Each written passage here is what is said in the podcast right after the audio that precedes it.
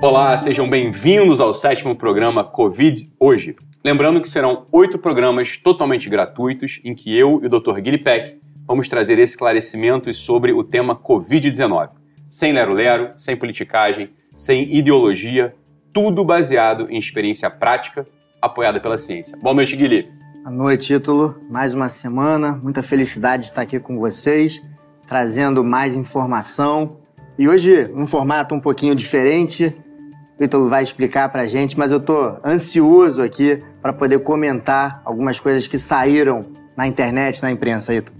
Como o Dr. Guilherme disse, o programa hoje será um pouco diferente do seu formato habitual nós vamos comentar alguns temas que circularam na internet na última semana, especialmente por meio de vídeos compartilhados nas redes sociais e que estão causando muita polêmica, como, por exemplo, o suposto magnetismo das vacinas, além, é claro, do assim denominado Gabinete Paralelo da Saúde, do qual, aliás, o Guile, né, você seria um dos membros, né, segundo o que estão falando por aí. Esses são apenas alguns dos vários assuntos que estarão em foco nesta noite. Então, sem mais delongas, vamos para o primeiro vídeo.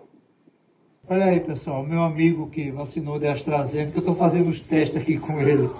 Esse negócio de metal realmente parece que funciona. O garfo, o garfo pega no. E não tem cola não aqui, ó. Ele pegou. Parece que quando filma não aparece. Tá aí. Tá? Então, se tem metal no negócio nanopartícula de metal ou não, o IMA ou não, mas está ahí. La cosa funciona. Bueno, estamos con un medidor de campo electromagnético con fino, de precisión. Vamos a ponernos ahora delante de una persona inoculada. Usted por aquí.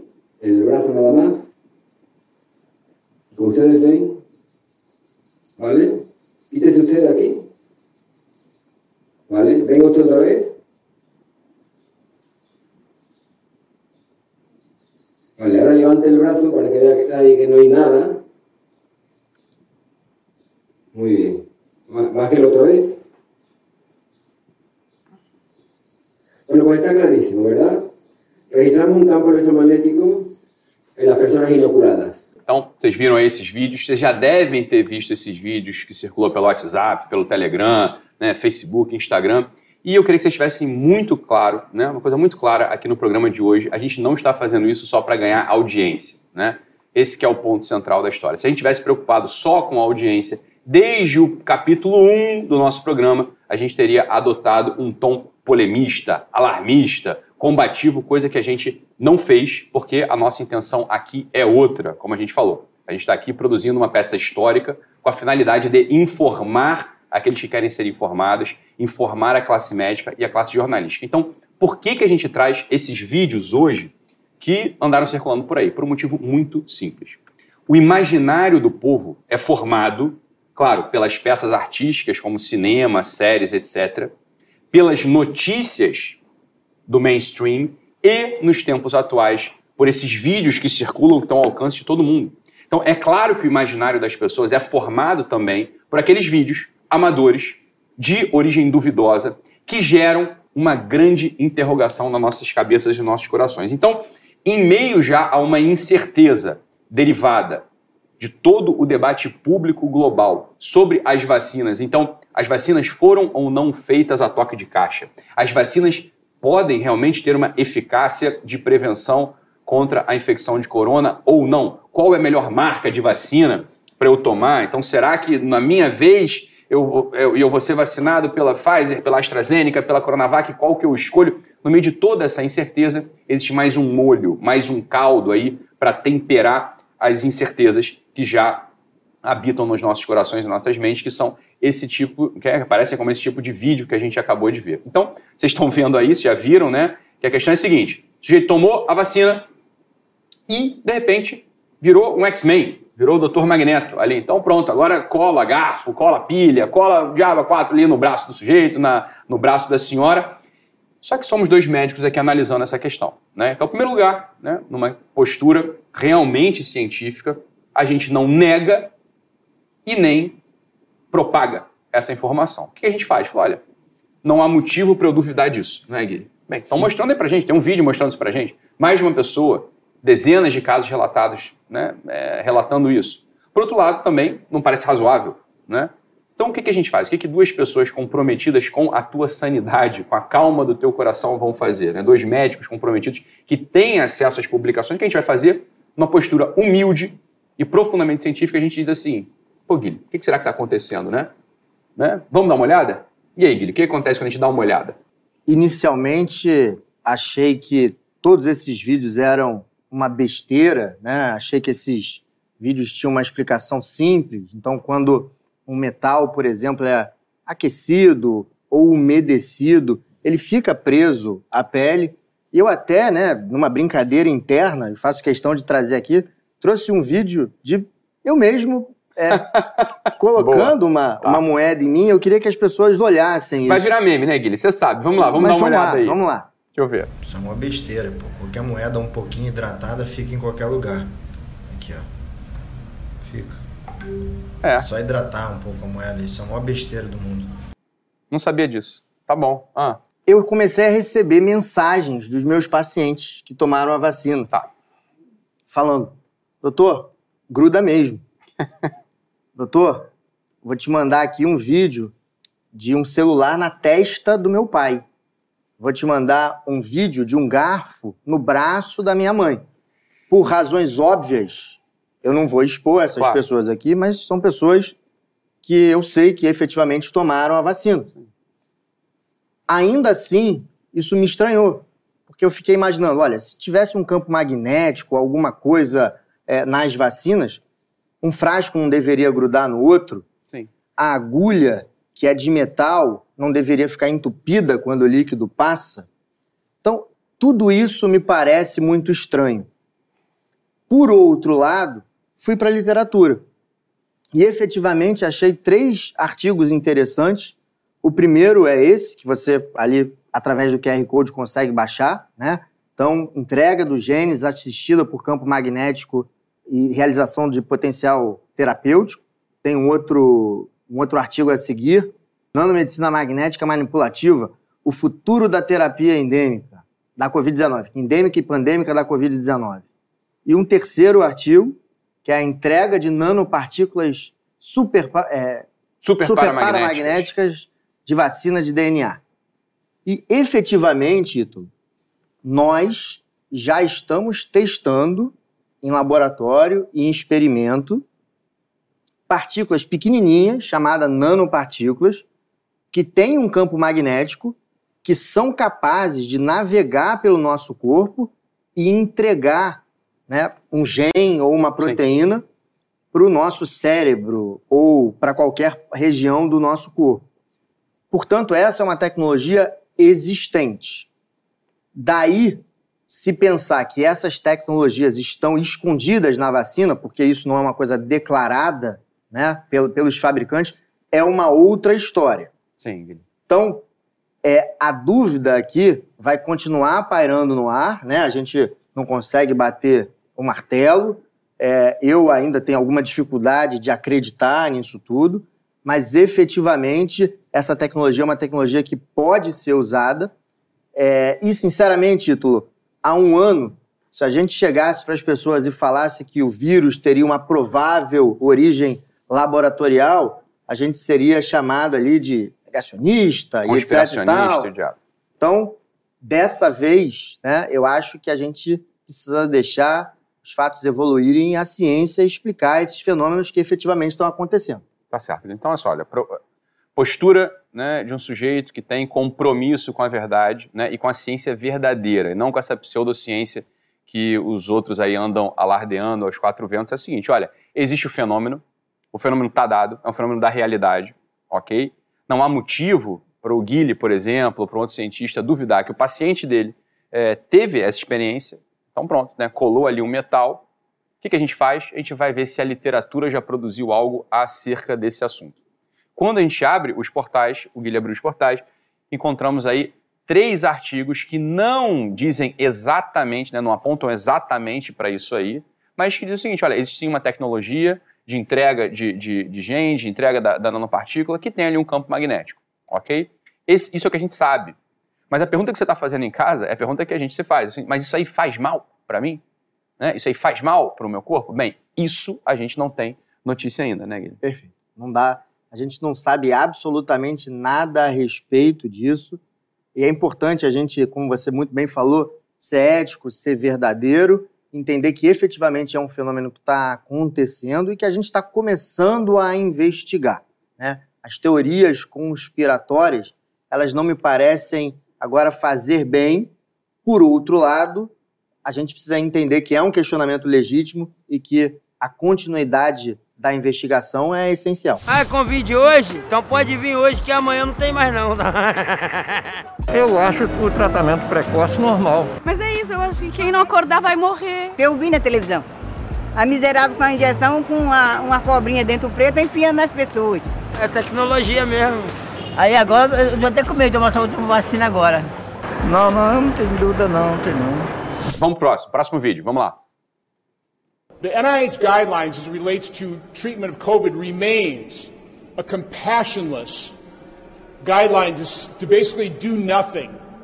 Go home, isolate yourself, be afraid, and if you just happen to get sick enough where you have to check yourself in the hospital, check yourself in the hospital. Maybe we can save your life. I held two hearings on early treatment. Dr.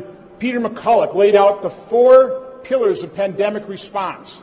The first one is try and stop the spread. Well, China is guilty in not doing that. The second pillar is early treatment.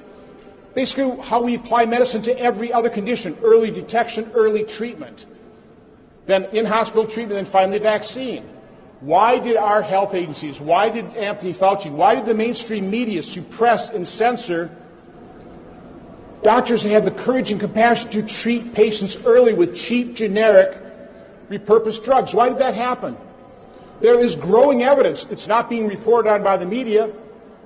Dois eventos importantes que aconteceram na semana. Primeiro, o evento da busca e apreensão no laboratório do professor Didier Raoult, na França, por é, desonestidade científica e médica nos, nos, trabalhos que ele fez no uso da, da hidroxicloroquina ou cloroquina. Então, a polícia francesa fez lá busca e apreensão não permitindo que ele mais mentisse para o mundo com as suas experiências. Em segundo lugar, o, o, um dos senadores americanos foi retirado do YouTube por promover de forma eh, indevida a ineficácia do tratamento precoce. São dois fatos importantes para ser registrado é, no âmbito dessa comissão parlamentar de inquérito, mostrando que o mundo já entendeu que esse tratamento precoce como qualquer outro tratamento para qualquer virose, não tem nenhuma eficácia. o mundo já entendeu, puta merda. Olha, eu vou te dizer, é, francamente, o mundo já entendeu o que, criatura? Né? Nacional, cala a boca do senador, cala a boca dos franceses, cala a boca dos indianos, cala a boca do brasileiro, cala a boca de metade da comunidade científica. Bem, todo mundo com a boca calada, o mundo já entendeu. Fala, meu filho, como assim o mundo já entendeu? Né? Então, a gente, vale a pena falar sobre isso mais uma vez, Guilherme. Então, olha só. Ah, eu tenho câncer, então vamos tratar precocemente. Ah, eu tenho autismo, vamos fazer uma abordagem precoce. Né? Ah, eu tenho uma pneumonia, vamos fazer uma abordagem precoce. Ah, eu tenho qualquer doença que você possa imaginar, vamos fazer uma abordagem precoce, exceto no Covid. Né? Exceto no Covid. Covid não. Covid é melhor não fazer tratamento precoce. Deixa acontecer, deixa, deixa acontecer. Vamos internar, vamos entubar, né? Vamos fazer ECMO, que isso aí que é tratamento científico. Outra coisa, né, para quem está em casa assistindo, porque pressione isso aí, ó, meu filho, é ouvido de moco, isso aí já tem uma agenda, isso aí já julgou, sentenciou e acabou. Tô falando para você que está em casa, né? Ninguém nunca falou que uma medicação específica e isolada é capaz de tratar o Covid. A gente usou como exemplo, inclusive extensamente explicitado, explicado lá nos aulões que estão dentro do portal GW, do portal do Guerrilha Way, que você pode acessar, basta se inscrever, assinar o GW, aqui no link aqui embaixo do vídeo que você vai ter acesso às quatro aulas extensas sobre o tema. A gente falou claramente que para uma doença que ainda não se tem uma medicação específica, o que, que a gente faz? A gente usa uma série de medicações que, por efeito de soma dos seus efeitos, né, pelo resultado que vem através da soma dos seus efeitos, podem sim retardar a evolução e a gravidade desta mesma doença. Portanto, é falso, portanto, é cínico, portanto, é criminoso o discurso daqueles que falam que, em primeiro lugar, alguém disse que a hidroxicloroquina, a medicação A, B, C ou D sozinha tratam Covid. Ninguém em sua consciência falou isso. E continua sendo cínico e criminoso, criminosa a ideia de quem diz que uma doença específica não pode ser tratada precocemente. Isso é criminoso, né? Isso é um atentado contra a saúde de uma população. Então, vamos, vamos analisar o que, que o senador falou, depois o que, que esses, essas outras criaturas aí disseram. É, eu... O senador, perdão, o senador eu me referi ao americano. As criaturas eu me referi aos que daqui aqui estão, só para que fique claro. Eu acho interessante esse vídeo porque a gente trouxe aqui um exemplo Senado americano e do Senado brasileiro. Fica evidente né, é, o, o debate ali, a diferença da qualidade ali do debate, das falas, mas me chama a atenção algumas coisas. E a primeira coisa que me chama a atenção, o senador brasileiro não estava num bom dia e falou que não existe tratamento para nenhuma virose. Tudo bem, as pessoas podem não estar tá num bom dia e falarem essas coisas. Não podem não, Guilherme. Você me desculpa, eu sei que você está sendo irônico, delicado e polido, não numa arena pública, um sujeito com uma ascendência nacional que representa uma série de pessoas que votou nele. Isso, para dizer o mínimo, é leviano. Leviano. Isso é leviandade não tem o direito de falar o que não sabe, não tem o direito de falar a partir de uma agenda completamente às avessas da ciência, de um debate que se encaminha para um certo lugar. Portanto, é, eu sei que você falou com educação, bem, não tenho educação com esse tipo de gente. É. Então, mas vai piorar, vai piorar um pouco, porque esse foi o primeiro ponto que me chamou a atenção. O segundo ponto que me chama a atenção é que o senador brasileiro fala que esse é um debate enterrado no mundo. Né? Ele fala isso, a primeira parte da fala dele, ele fala, olha, é, mostrando que isso não se discute mais em nenhum lugar do mundo. E, obviamente, a gente acabou de ver uma fala extensa de um senador americano, né, no Senado americano, falando sobre o tema que a gente discute bastante aqui. Então, querer apagar, empurrar para debaixo do tapete né, esse assunto do tratamento precoce, né, isso não me parece também fazer sentido. E a terceira coisa que me chama a atenção é que o senador brasileiro ele se refere ao Didier Raul, que é um, é, um cientista renomado e que está sendo perseguido na França e que, segundo ele, o laboratório dele teria sido fiscalizado pela polícia porque ele estava é, praticando falsidade científica, ele, estava, ele estaria né, é, promovendo informações falsas. Quando, na verdade, quando você vai ler a notícia publicada no próprio jornal O Globo, bem clara, polícia francesa investiga hospital chefiado por médico tido como guru da cloroquina. Então, efetivamente, houve uma busca e apreensão no hospital do Didier Raul, né? É, que ele chefia um laboratório por questões fiscais. Isso não tem absolutamente nada a ver com ciência. Então, como você fala, é muito desonesto, é muito cínico. Vamos debater cientificamente? Ok, vamos debater cientificamente. Mas eu consigo, em menos de 30 segundos de uma fala de senador, é, enxergar três erros, assim, né, que são, para um senador, como você falou, é algo. É inexcusável. É, né? não, não, não, dá, dá para aceitar. Então é só. É, é, e uma, uma coisa interessante é que ele, de certa forma, não comemora, mas ele fala: olha, tiraram do YouTube o vídeo daquele senador que falou uma fake news. Né? E o, indivíduo fala que o laboratório foi invadido por promover falsidade científica, quando na verdade, né, é uma questão fiscal, não tem nada a ver com, com, com ciência. Então, dois pesos e duas medidas, né, Ito? Total. E essa é a coisa, né? Por um lado, o sujeito quer que os vídeos sejam excluídos. Olha, mesmo, tendo, mesmo a gente tendo visto aqui que existe uma falsidade no que foi dito né, pelo senador brasileiro, eu não quero que o vídeo dele seja tirado do YouTube, eu quero que fique lá. Fique lá para que os comentários apareçam ali embaixo, fique lá para que fique um documento histórico, né? A que ponto chegou a fala, né, a, né, assim, a desconexão da realidade de um senador é, brasileiro. Então, aqui está o ponto, olha só. O cenário é o seguinte: imagina só que eu sou nomeado agora diretor executivo de um hospital e que eu estou no foco, né? Eu estou no foco de uma discussão é, pública, global. Então, é evidente que vai começar a haver denúncias naquele meu hospital, que podem ter sido herdadas de uma gestão anterior, que eu mesmo posso ter, sei lá, né? mas que nada tem a ver, a notícia não tem nada que ver com cloroquina, tem a ver com desvio de verba. Acusação de desvio de verba. Sequer teve inquérito, teve julgamento. Acusação de desvio de verba. Desvio de verba, meu filho, pode ter sido na quentinha do hospital, na marmita do hospital, é, na aquisição de, sei lá, é, material cirúrgico. Não tem nada a ver com Covid. Não tem nada a ver com cloroquina. Então, olha só.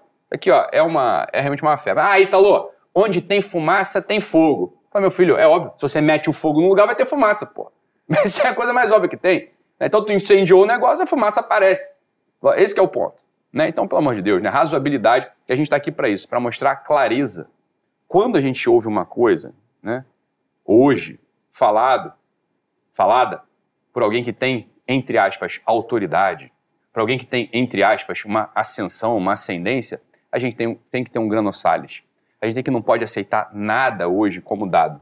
Né, Guilherme? Então a gente tem que, olha só, o sujeito falou isso. Vamos ver como é que a coisa funciona. Não dá para. O, problema de, o problema de você assistir jornal, o problema de você assistir telejornal, o problema de você ler notícia no jornal, é que para ler jornal você precisa estar muito bem informado. Esse é um problema, você está entendendo? Então, ó, eu li jornal, eu tenho que estar muito bem informado. E o nosso trabalho aqui é esse: vamos debater, vamos esclarecer a coisa. Gente, curiosamente, preste atenção, a gente não está trazendo opinião nenhuma, opinião pessoal. Não tem opinião pessoal aqui. Se você reparou isso ou não. A gente está confrontando os dados. Você que tire a sua opinião, você que conclua o que você queira. Agora, eu não posso ver, né? Por um amor à verdade, eu não posso ver uma coisa dessa acontecendo, a verdade sendo espancada, sendo crucificada, sendo vilipendiada e ficar quieto. Isso não. Vamos pro próximo vídeo. And finally, Senator Wicker, who joins me in holding big tech accountable and dealing with Section 230 and censorship. Thank you, uh, Senator Blackburn and, and others. The, the last quarter of a century has, has seen uh, enormous growth uh, in the internet, and uh, much of it's been positive, as we all know.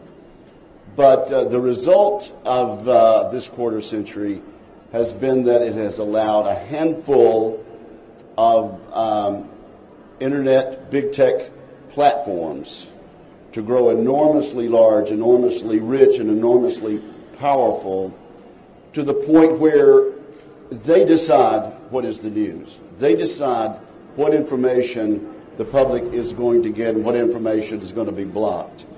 And, uh, and, and it's not just the Wuhan virus which is an outrage, as, as my colleagues have just described. Um, we, we could cite chapter and verse uh, time and time and time again about these big platforms deciding what we will hear and what we can't hear. Bom, essa discussão é uma discussão muito interessante nos dias atuais, que eu acho que é a discussão da verdade principalmente da verdade no contexto da ciência. A gente é, aqui tem discutido e tem trazido diversos artigos científicos e tem debatido é, de forma ampla, de forma específica esses artigos. Mas eu acho que a gente não pode fugir desse tema. Esse tema faz parte do cenário pandêmico que a gente vive, que é quem decide o que a gente assiste ou não? Quem decide qual é a verdade ou não? Eu preciso que você que esteja aí nos assistindo entenda que alguém está entregando um conteúdo para você de forma pensada. Então, eu não peço aqui para você não acreditar ou simplesmente para você negar, mas eu peço para fazer exatamente o que o Ítalo falou, se informar. Quis trazer essa discussão aqui, Ítalo, exatamente para as pessoas entenderem que por trás daquilo que está sendo entregue tem alguma plataforma grande. Então, aquilo ali pode não se tratar da realidade efetiva. Nesse sentido, né, a informação verdadeira, que eu acho que é buscar em um lugar, buscar em outro lugar, ela se torna fundamental. Então, é, é um vídeo para a gente aqui pensar um pouquinho, sabe? Pensar, raciocinar e entender efetivamente o que está sendo mostrado para a gente. É, isso aqui. Para explicar isso aí, a gente poderia falar, dar uma extensa aula sobre geopolítica, né, sobre balança de poder no mundo e falar sobre o papel das big techs hoje. Mas não vou fazer nada disso, só quero te lembrar de uma frase relembrada pelo Saul Alinsky, né, que ele fala o seguinte para a gente, que ele seria capaz de convencer qualquer burguês a ganhar dinheiro na sexta e que mesmo que ele fosse enforcado com as próprias tripas no domingo. É isso que vai acontecer com essas big techs, né? Apostando na tirania da ditadura, elas que não têm nenhum tipo de poderio real no mundo, porque o poderio da informação é né, bastante ilusório. O único poder real no mundo é o poder de matar, é a força bélica, coisa que as big techs não têm. Então, quando as big techs apostam nessa censura, apostam na edição tendenciosa de informação, elas, num primeiro momento, na sexta-feira, elas ganham bastante dinheiro. Quando o regime comunista marchar sobre a face do Ocidente, as big techs serão enforcadas com as próprias tripas no domingo. Até quando vai ser esses cuidados todos que nós temos que ter? Essa é uma pergunta meio difícil de responder.